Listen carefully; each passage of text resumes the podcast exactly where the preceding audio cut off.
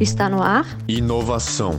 Medicamentos. Pesquisa. Cuidado. Entropia. Estudantes. Entropia. Direitos. SUS. Coletividade. Entropia. Justiça social. Responsabilidade. Entropia. Saúde. Universidades. Solidariedade. Entropia.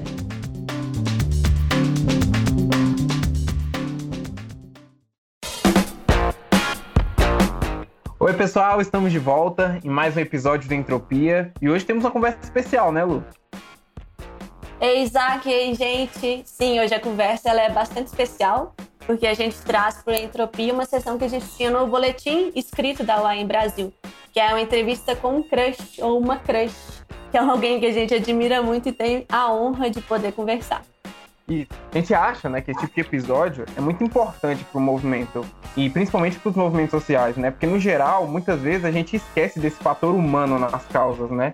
E, na, e afinal de contas, né, quem são as pessoas por trás da luta, né? Por que, que elas lutam? E acreditamos que muitas vezes, né, o que nos inspira a seguir lutando, mesmo em momentos difíceis como o que vivemos, é saber que tem muita gente bacana ao nosso lado. Sim, Isaac, eu acho que, que isso é muito importante mesmo, né? Saber quem são essas pessoas, é, a história dessas pessoas. E hoje a gente conversa com uma pessoa muito bacana, que é o Pedro Vilardi, é, que ele é graduado em Relações Internacionais, ele é mestre em Bioética e Ética Aplicada em Saúde Coletiva, ele é doutor em Ciências Humanas e Saúde, ele é coordenador de projetos da Associação Brasileira Interdisciplinar de AIDS, a ABIA, e coordenador do Grupo de Trabalho sobre Propriedade Intelectual da Rede Brasileira pela Integração dos Povos, o GTPI, que é um coletivo de organizações da sociedade civil envolvido no acesso, uh, no movimento de acesso a medicamentos no Brasil, do qual a UAM faz parte. Entropia. Ei, Pedro, seja muito bem-vindo ao Entropia. É uma alegria ter você aqui com a gente. Salve, salve, gente. Oi, Lu. Oi, Isaac. Prazer enorme estar aqui. Obrigado pelo convite e já fiquei super emocionado com, com essa introdução que vocês fizeram. é uma alegria ter você com a gente. Muito obrigada. Obrigada. Vocês esqueceram duas coisas muito importantes, que é verdade, já fiz isso, esse bocado de coisa aí na vida, mas também sou casado com a Paula e sou pai da Malu. Ah, maravilhoso! Você já pegou o espírito da nossa primeira pergunta. Isso, ó, a gente tinha uma pergunta, né? Eu, eu, eu vou reformular ela aqui, mas você já começou respondendo ela, né? Pedro, a gente sabe que a vida é muito mais que o lado, né? E você acabou de mostrar que está super ciente disso. Conta pra gente quem é o Pedro na real e na vida real. Olha, gente, é, o Pedro da vida real, assim, é difícil responder essa pergunta, né? Mas eu acho que dá para dizer que o Pedro antes de 2017, né, de junho de 2017 era um e o Pedro de depois de junho de 2017, né, 5 de junho de 2017 é outro, né, que nasceu minha filha, a Malu, e né, o Isaac sabe disso, muda muito a gente, né? Mas, sei lá, eu sou um cara que, que gosta muito de música, né? Tive banda muitos anos da minha vida, é, me considero uma pessoa tranquila, né? Nem sempre, mas algumas vezes, e tô nesse, tô nesse corre, né? De, de tentar é, criar uma filha no meio dessa pandemia louca, e enfim, sei lá, gente. É, essa pergunta é bem difícil, né? Vocês deviam deixar um pouquinho para depois, né? Para a pessoa se soltar um pouco. ah, mas a mas ideia é muito essa bom, mesmo. porque a gente sempre se define a partir do trabalho, né? E fazer esse esforço de se apresentar para pessoas que a gente não conhece a partir de outros lugares é super importante, né? E, e acho que e eu, eu tenho pensado muito nisso, né? Eu, eu tenho me visto muito como o Pedro pai, é claro que né, nessa, nessa gira da maternagem, da paternagem, a gente sempre, sempre tenta nos ver né, para além da paternidade ou da maternidade, é, mas quando a gente muda o prisma, né, e, e a gente está né, num ambiente né, de trabalho, né, considero que esse ainda é um, um ambiente de trabalho, é legal a gente pensar com o prisma da maternidade e da paternidade, né? Que, que eu sempre que eu falo assim, né? Que depois que a Malu nasceu, esse trabalho de coordenar o GTPI, eu falo, olha, eu, eu troco a coordenação, troco, como é que é? Duas horas de moderação é, de reunião do GTPI. É, é, mais fácil moderar duas horas de reunião do GTPI do que é, entreter uma criança numa pandemia durante duas horas. uma criança de três anos e meio. Está sendo um desafio para todos. É. Mas eu acho que, que é muito legal você trazer esse, né, esse, essa experiência mesmo da paternidade e como que isso talvez traga um outro olhar mesmo, né? E assim, é mais um motivo, né, para você é, estar nessa luta, né, pelo, pelo direito à saúde mesmo. E é algo que, né, quando a gente olha o Lattes, que realmente não, não resume as nossas vidas, a gente vê que desde a graduação, né, você tem interesse nesse tema de saúde global, patentes, enfrentamento da, da infecção pelo HIV, acesso a medicamentos. E se puder contar para a gente um pouco como que você foi parar nesse tema e depois como que você foi parar na luta mesmo, né, pelo direito à saúde, no sentido de movimento social. Gente, essa história é meio doida, mas é assim. É, eu comecei a faculdade e acho que como quase todas as pessoas que começam a faculdade, ninguém tem a mínima ideia do que vai fazer na vida, né? É, e eu estava indo assim na faculdade, né? Tive um momento turbulento ali pelo terceiro período. É, e já que a gente está nessa, nessa, nesse descortino da vida privada, eu acho que também é importante a gente falar disso. Eu tive umas questões de saúde mental, fui diagnosticado com uma depressão bastante profunda. É, tranquei a faculdade seis meses é, e aí consegui voltar, né, seis meses depois. E quando eu tranquei a faculdade, eu estava num momento assim de profunda desilusão com o curso de Relações Internacionais. E aí, quando eu voltei, é, eu me reapaixonei pelo curso, né? Então, esses seis meses foram muito importantes para eu voltar empolgado com a faculdade. Realmente voltei muito empolgado, mas continua, continuava sem saber, né, o que eu ia fazer, que, enfim, a carreira acadêmica se apresentava, né? Eu fui bolsista PIBIC, se apresentava como uma possibilidade, mas não sabia exatamente se era isso que eu queria. Também vim de uma de uma família é, de professores e professora universitária, né?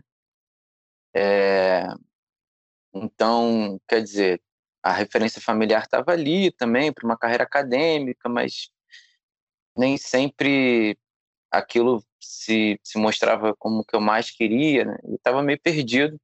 Até que no sétimo período rolou uma nos cartazes assim, nos corredores da, da faculdade de uma vaga de estágio no escritório de Médicos Sem Fronteiras no Rio. E aí, enfim, foi um frenesi, eu me lembro, né, na faculdade, né? nossa, todo mundo aplicando, né? Muita gente aplicou. Eu apliquei também. É, e aí a primeira coisa que tinha que fazer, isso já no sétimo período, né? A primeira coisa que tinha que fazer era mandar carta de apresentação e motivação e um documento assim sobre de duas páginas sobre uma possível atuação de Médicos Sem Fronteiras no Brasil. E bom, aí eu escrevi a carta de apresentação, escrevi o currículo e estava ali lutando para escrever esse tal documento, né?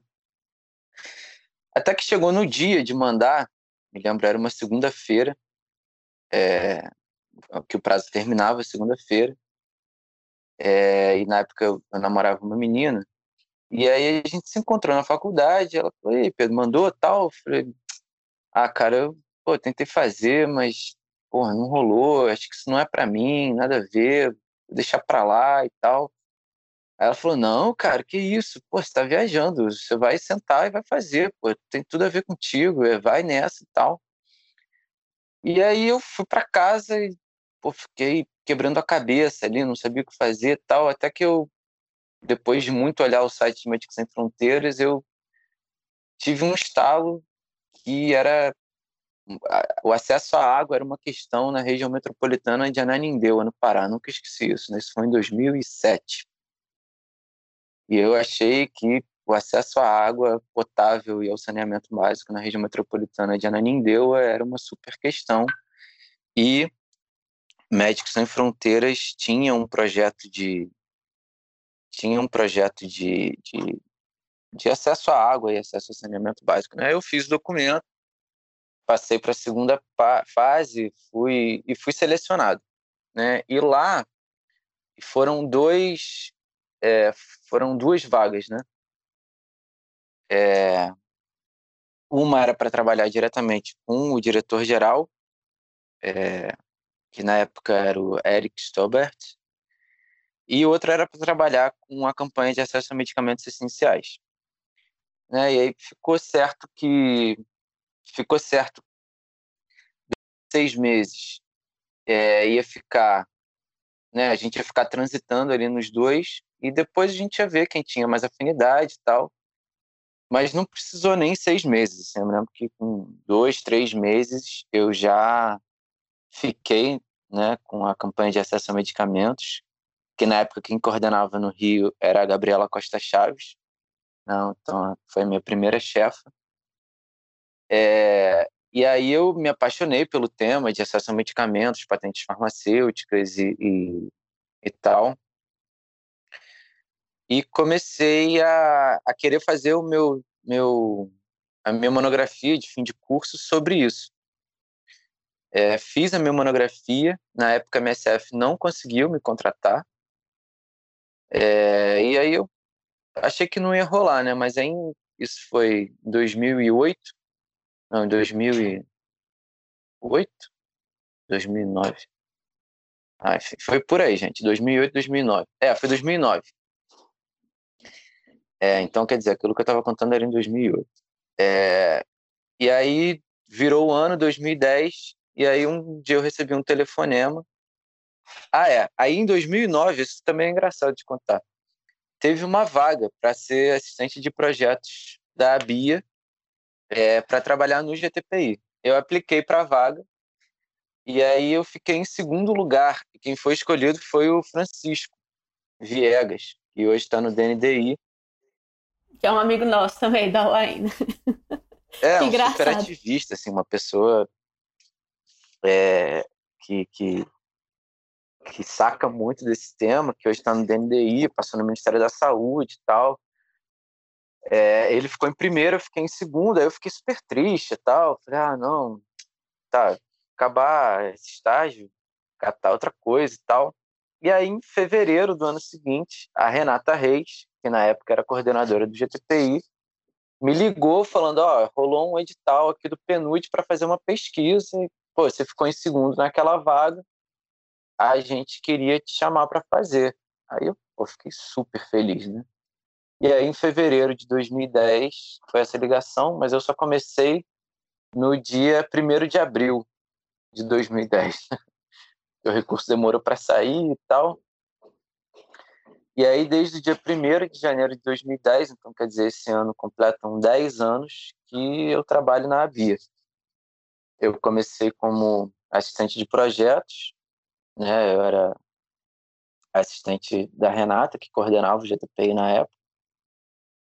E aí, a partir de, sei lá, meados de 2012, quando a Renata saiu para ir para Médicos Sem Fronteiras, é... na época eu, o Felipe Fonseca e a Marcela Vieira éramos os assistentes. E aí a gente olhou um para a cara do outro e falou assim: ah, gente, ninguém vai ser chefe de ninguém, né? Então a gente vai fazer uma coordenação horizontal aqui, eu, Felipe e Marcelo. E aí depois a Marcela saiu também, ficamos eu e Felipe. E a gente está nessa até hoje. Aí já se vão 10 anos de GTPI na minha vida. Bela história, Pedro. E também e muito é obrigado por ter desistido da causa. Coisa, sabe uma coisa que eu acho muito, muito doida, assim? Porque desse momento em que né, eu quase desisti de fazer esse documento até a hora que eu mandei o documento, deve ter sido um intervalo de 5, 6 horas. E aí eu pensei, né, eu sempre penso né, que essas 5, 6 horas definiram 10 anos da minha vida. Né? E, e, enfim, já fiz um bocado de coisa nessa gira de acesso a medicamentos e patentes. E foram por causa daquelas 5, 6 horas que eu sentei e falei, não, vou tentar fazer esse negócio, né? E é muito doido a gente pensar isso, né? Como é que poucas horas podem definir tantos anos da nossa vida.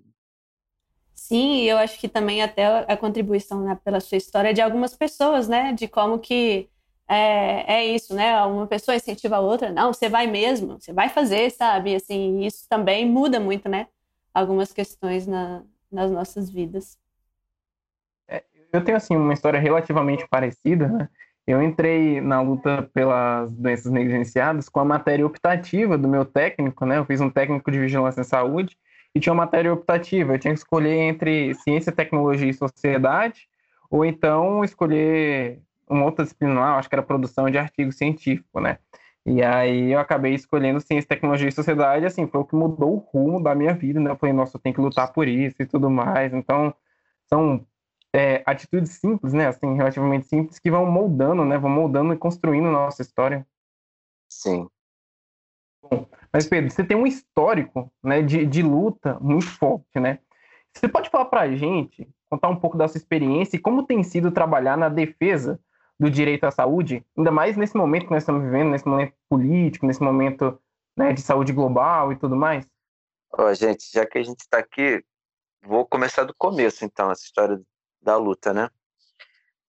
Primeira, primeira vez que eu me vi envolvido, né, num, é, como é que eu vou dizer, num, num ambiente democrático, foi quando eu fui presidente da comissão eleitoral do clube de leitura na quarta série do colégio.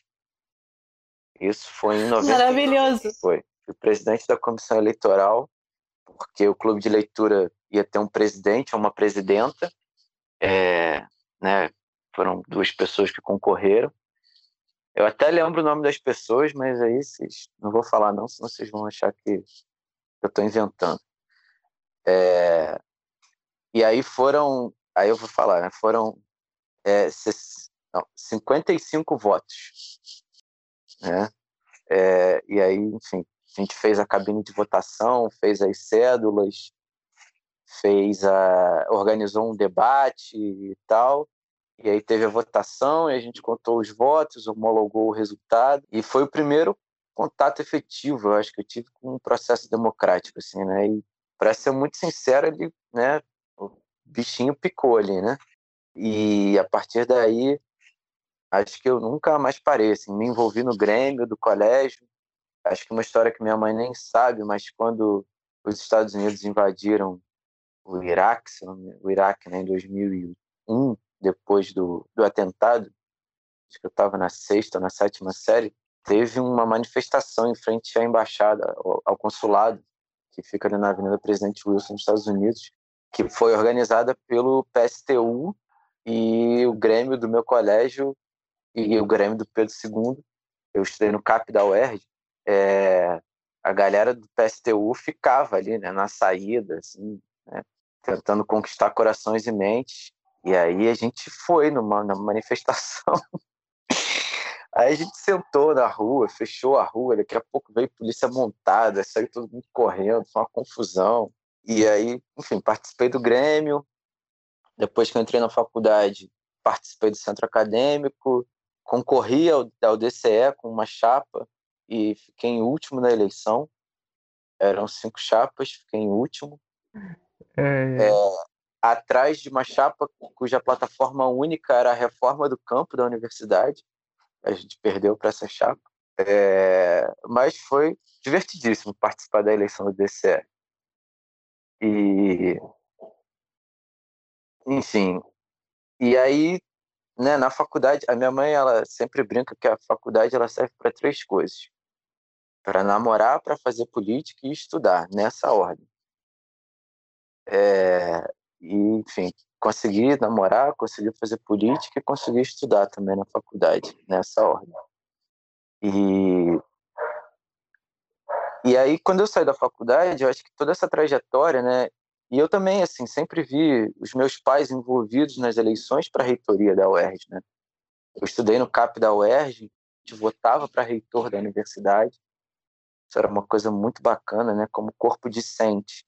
A gente votava para a reitoria, a gente votava para a direção do Centro de Educação e Humanidades, que era o centro ao qual a gente estava ligado, como colégio de aplicação da UERJ. É... Então, assim, tinha sempre, era, sempre fervilhava muito, né? Porque sempre tinha eleição. Tinha eleição para a direção do colégio, e a gente votava também. É... E, então, essa coisa, assim, da luta, a coisa é, de participar dos processos é, democráticos, dos processos eleitorais, sempre, sempre teve muito presente no meu cotidiano, né?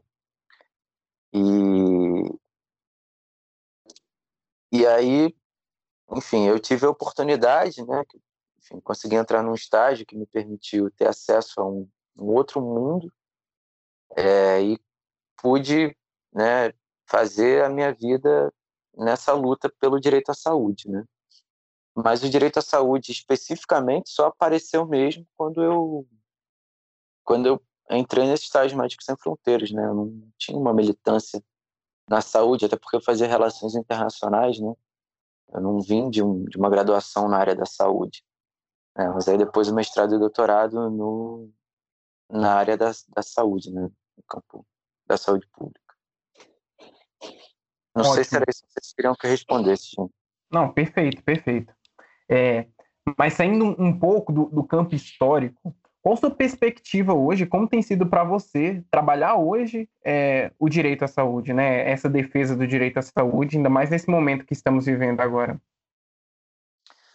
Olha, gente, sempre que eu tento pensar assim no momento em que a gente está vivendo, eu lembro de uma fala do, do Cândido, foi diretor do IBASE muitos anos.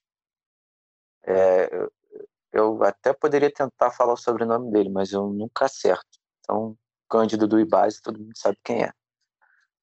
E eu tinha recém entrado na BIA, eu participei de um encontro é, para discutir conjuntura e tal. E o Cândido falou uma frase que nunca mais saiu da minha cabeça. Ele falou: Olha, a eleição do Lula foi a crista da onda da esquerda brasileira. A primeira eleição do Lula. Né, e quando ele fala esquerda brasileira, eu, eu, eu localizo assim, o, o, movimento sanitarista, né, toda a luta pela, pelo direito à saúde, né? Se a gente puder localizar isso num campo progressista ou, ou num campo democrático popular, como a gente queira chamar, né, que eu acho que foi o que ele chamou de esquerda ali naquele momento, é, se a gente pegar essa imagem né, da crista da onda, né, e a onda ela vai chegando perto da praia até que ela quebra, né? então a gente surfou a onda ali até o golpe da Dilma, quer dizer, na Dilma, né? Não da Dilma, golpe na Dilma. E agora a gente está tomando caixote, né? A gente está tomando caixote, de vez em quando a gente consegue colocar o nariz para fora da água para respirar, mas é muita pancada na cabeça, né? São tempos assim muito, muito, muito duros, né? E, e acho que para gente que que milita na área, para gente que, que ganha a vida é, na militância, no ativismo, é pessoalmente duro, né? Porque eu sempre brinco que que a gente escolheu esse campo de luta, né, de acesso a medicamentos, é que é uma coisa um pouco sádica, né, porque a gente quase não ganha, né? São pouquíssimas as vitórias que a gente tem para comemorar. É, e a, especificamente nesse momento histórico que a gente está vivendo, é muito difícil ter alguma coisa para gente a gente comemorar, né? Então, pessoalmente é muito duro, né? Porque é a gente tenta resistir, tenta resistir no GTPI, né, que, que, tem essa história, esse histórico rebripiano, né, a Rebrip é a Rede Brasileira pela Integração dos Povos. Quem está ouvindo vale a pena dar uma pesquisada e saber o que é a Rebrip. a gente que tem esse DNA rebripiano, né, que faz a, o, a incidência tanto por dentro da institucionalidade como por fora da institucionalidade, na mobilização popular e nas campanhas é, é, de rua e de redes, é, esse trabalho por dentro da, da institucionalidade tem sido muito, muito doloroso, né? porque é derrota atrás de derrota. Assim. É, mas ao mesmo tempo a gente entende que não dá para largar a mão disso. Mas ó, é, é difícil, viu, gente? É um momento histórico muito difícil que a gente está vivendo. Sim, falei do ponto de vista pessoal, não sei se vocês queriam que eu falasse um pouco não, mais. Não, isso mesmo. não, é isso mesmo. Eu acho que, que até casa com um pouco que eu queria é, perguntar também, que assim, é, dentro da UAM, né, assim, nos últimos anos a gente já discutiu isso algumas vezes, né, principalmente chegando no final do ano, tem hora que vai dando um desânimo, né, e nesse contexto agora de pandemia também, é, de extrema direita, todo dia é um negócio diferente, né, e igual você falou, né, a gente está ali é, meio que engolindo água, né, às vezes a gente consegue respirar, mas eu acho que é importante a gente lembrar, né, até disso mesmo, que quando a gente se envolve nessa luta por justiça social mesmo, a gente já está entrando nessa onda meio quebrando, né, num, num, rio que a gente já está nadando contra a correnteza o tempo todo, né, então assim, eu acho que é importante a gente lembrar que a gente já espera isso, né, e que alguns momentos mesmo a gente tem, é, sei lá, uma, uma oportunidade mesmo de dar uma abraçada maior ou de respirar um pouquinho mais, né? E de que a gente precisa de ter algumas fontes de esperança para a gente continuar nesse, nesse movimento, né? Contra a corrente mesmo. E acho que, dentro da fala no começo, você já traz, né? A sua própria família como uma dessas fontes de esperança. E aí queria saber quais outras, assim, de que outros momentos você tirou, sabe? De para poder, assim, não, tá difícil, mas eu vou continuar, sabe? Assim, toda a sua trajetória já, já mostra isso, né? Você foi picado, você foi picado pelo bichinho, como você falou, né? Mas além disso, assim, quais são outras fontes de esperança que te fazem continuar nesse movimento? Olha, gente, é... eu acho que uma das fontes são as próprias pessoas, né, que fazem parte desse movimento. Eu acho que é, tem uma coisa muito bacana, assim, de, trabalhar na sociedade civil, que são os encontros humanos, né? São muitas pessoas muito especiais que a gente encontra ao longo da vida. É... E isso, isso, sem dúvida, faz a gente querer é, seguir, né? Eu penso, por exemplo, na Eloan Pinheiro, quando eu penso no Veriano, que é, que é vice-presidente da Bia, quando eu penso no próprio Cândido, é, que, enfim, são pessoas que fizeram parte do movimento pela redemocratização do Brasil, né? É, quer dizer, né, eu citei três pessoas, mas eu estou sendo extremamente injusto, né? Porque eu poderia citar 30. Mas essas pessoas que a gente encontra, que são pessoas inspiradoras, acho que assim, a própria Renata foi a minha chefa lá na GTPI, é, e também as pessoas que a gente vai encontrando pelo mundo, né? Eu acho que tem uma articulação do qual o GTPI faz parte, que é a campanha global para desmantelar o poder corporativo, que assim um oxigênio tremendo, né? É outra gira que a gente tem, que a gente perde, né? Assim, porque combater a impunidade das corporações, olha, é muito murro em ponta de faca, mas eu acredito que seja uma luta fundamental, né? Controlar o poder das corporações e, e retomar a soberania é uma coisa fundamental. É, é muito murro em ponta de faca, mas a gente lá encontra as pessoas do movimento de imigrantes, dos movimentos indígenas é, é, de várias partes do mundo, é, encontra a gente da luta palestina, enfim, quer dizer, uma série de lutas né, que se confluem aí e que dão muita esperança, né? De que, olha, não é possível, né? Tanta, tem tanta gente maravilhosa fazendo isso, cara, a gente vai conseguir alguma hora, né? É... Outra coisa que eu acho que, que, que dá muito gás, assim, principalmente né, desde né, do, do início dos anos, meados dos anos 2010 para cá, e principalmente agora em 2020, é a luta antirracista e a luta feminista, assim, né? É, especialmente falando da luta feminista, né? Sendo pai de uma menina, é, o mundo é muito assustador. É muito assustador, assim. É, eu acho que ter contato com a luta antirracista, com a luta feminista, sendo um homem branco, cis, hétero, de classe média, né? Eu nunca sofri um preconceito na minha vida, nunca tive medo de andar na rua é, por ser quem eu sou, né? Ver a força desses movimentos, né? né? Um oxigênio muito importante assim, né? Na nossa luta pelo o direito à saúde. Né? Então, assim, as pessoas marchando no, no Vilas Negras Importam, é, ver toda a luta feminista, né, esse caso recente aí da, da Mari Ferrer, é um negócio estarrecedor, não tenho nem palavras, mas ver a força dessas lutas, de um lado, traz muita esperança, mas do outro também traz muita responsabilidade, eu acho, para o movimento de acesso a medicamentos, né? Que eu acho que passou do momento da gente politizar de uma forma muito radical nosso movimento, né? Acho que, é, claro que eu assumo uma parcela de culpa, né? Porque eu tô nessa há muitos anos, mas eu acho que a gente tem que aproximar o movimento de acesso a medicamentos da luta feminista, tem que aproximar o acesso a medicamentos da luta antirracista.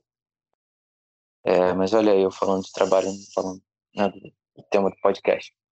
É, mas falando do que nos faz seguir em frente, né? Eu acho, eu diria essas duas coisas, né? A força das dos movimentos populares, né? E a e os encontros humanos, né? E claro, enfim, ter uma filha dá um senso de responsabilidade, porque, cara, eu sempre fui a pessoa que falei assim, não, não quero ter filho, porque esse mundo é um lugar muito né? Como é que a gente vai colocar uma pessoa nesse mundo e tal? Mas, cara, se não dizendo que eu sou uma pessoa assim super legal, né? Mas se as pessoas né, bacanas que querem transformar o mundo num lugar legal não tiverem filhos, cara, só as pessoas estúpidas vão ter filhos e aí o mundo vai ser um lugar pior ainda, né?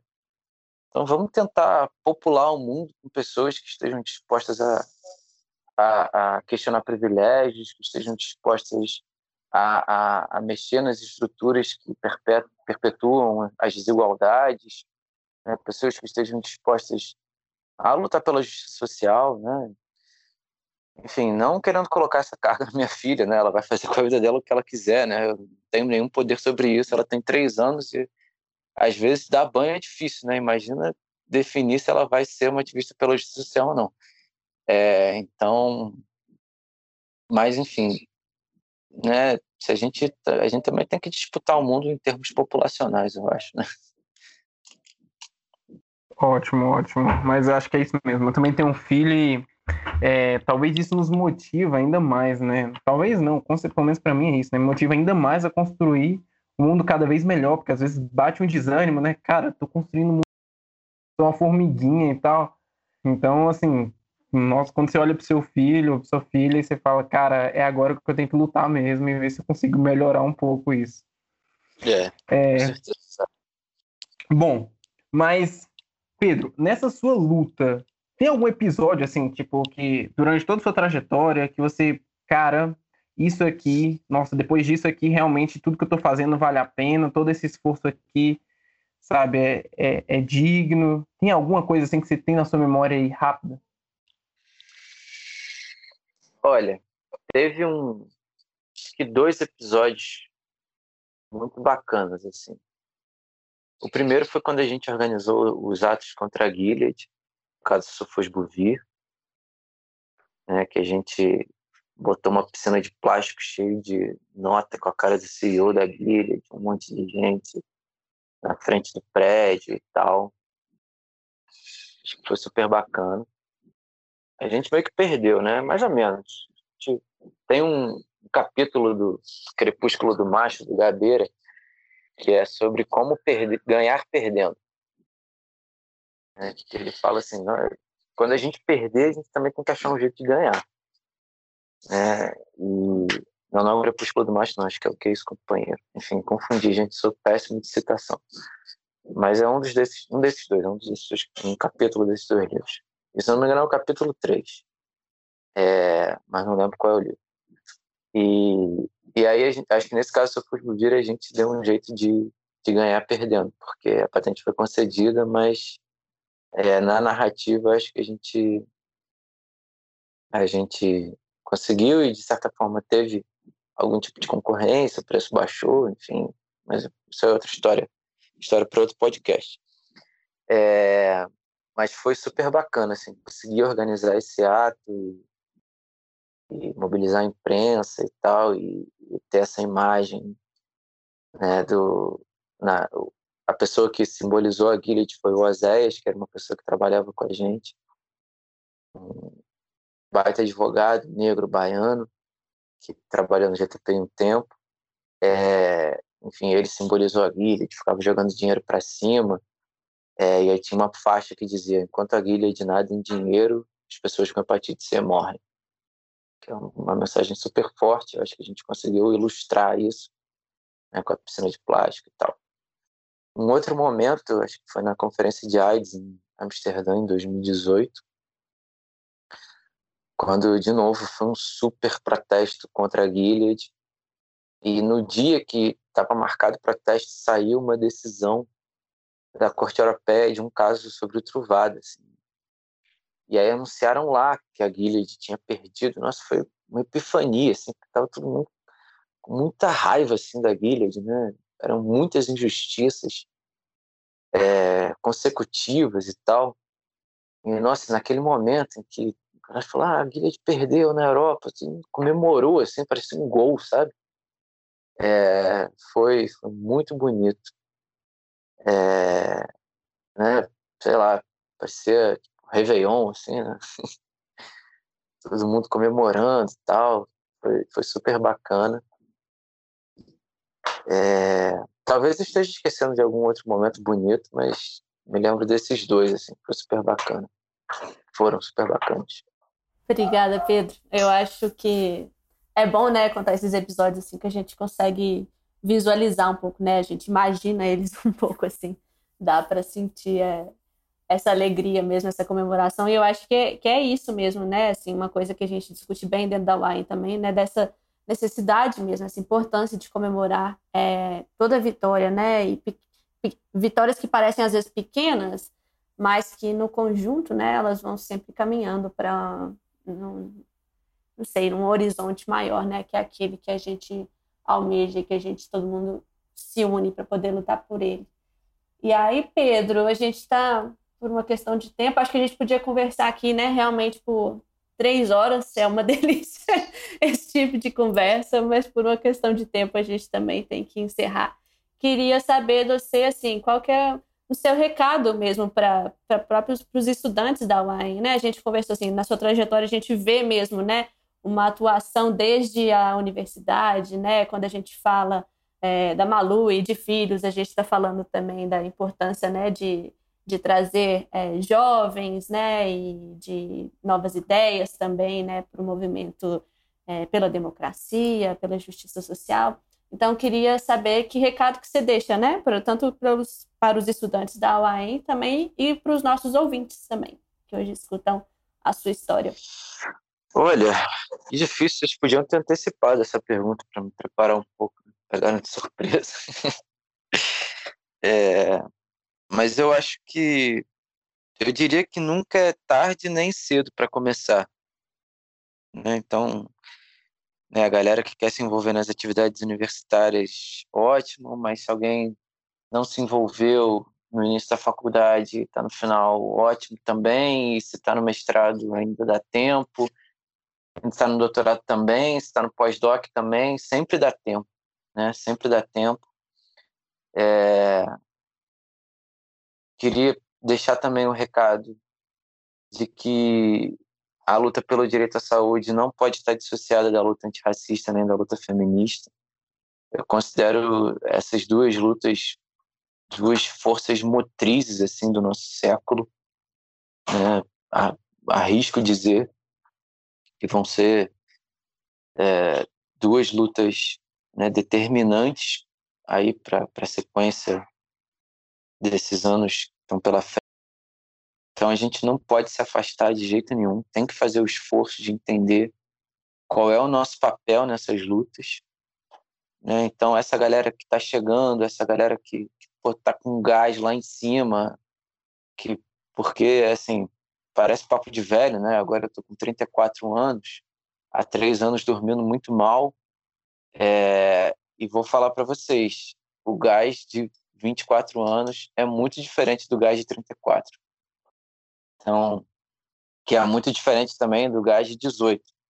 Então, assim, é, essa galera que está com muito gás, gente, vamos pensar, vamos colocar a cabeça para funcionar, vamos conversar, vamos ouvir muito o movimento das mulheres, o movimento é, das negras e negros, para ver o que, que a gente aprende, né? E como é que a gente é, é, coloca a luta do direito à saúde, né? É, muito muito próxima a essas lutas, né? Porque eu acho que são movimentos muito fortes, muito fortes, que vão conseguir muitas coisas aí nos próximos anos. Né? E a luta pelo direito à saúde também precisa de muita gente jovem, né? É, a gente teve aí uma grande geração de sanitaristas, e aí eu queria deixar minha homenagem especial ao professor Ézio Cordeiro, que faleceu no dia do meu último aniversário, dia 8 de novembro, é, que foi um, um dos grandes pensadores da nossa, da nossa sociedade, um dos grandes ideólogos do SUS.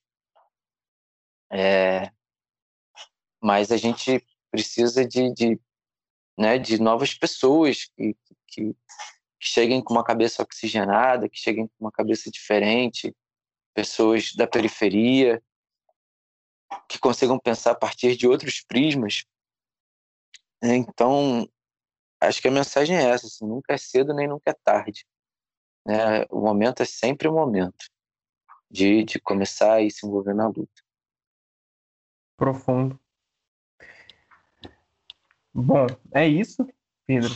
Muito obrigado, assim, falando em meu nome, em nome da, da UAM, né? Foi um prazer enorme estar entrevistando vocês. Sua história é muito linda e, assim, serve de inspiração pra gente, né? Por isso que esse, esse momento, acho que você foi a pessoa certa pra gente começar essa nova etapa do, do podcast da UAM, né? Que se chama Entrevista com Crush, né?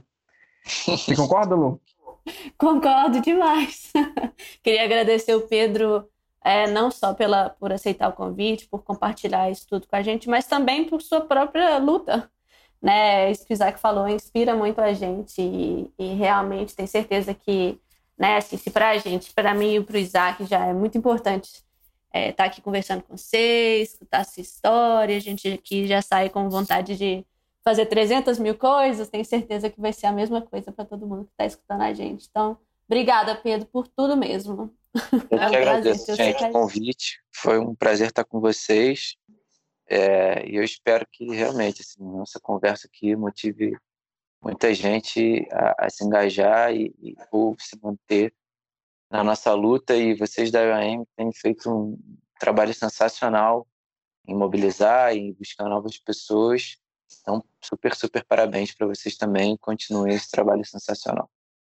Muito obrigada. E uma forma também da gente entrar, né, né, se envolver também é acompanhar esse podcast, compartilhar esse podcast, é acompanhar o GTP nas redes sociais também, compartilhar as ações, né, Pedro, né, Isaac.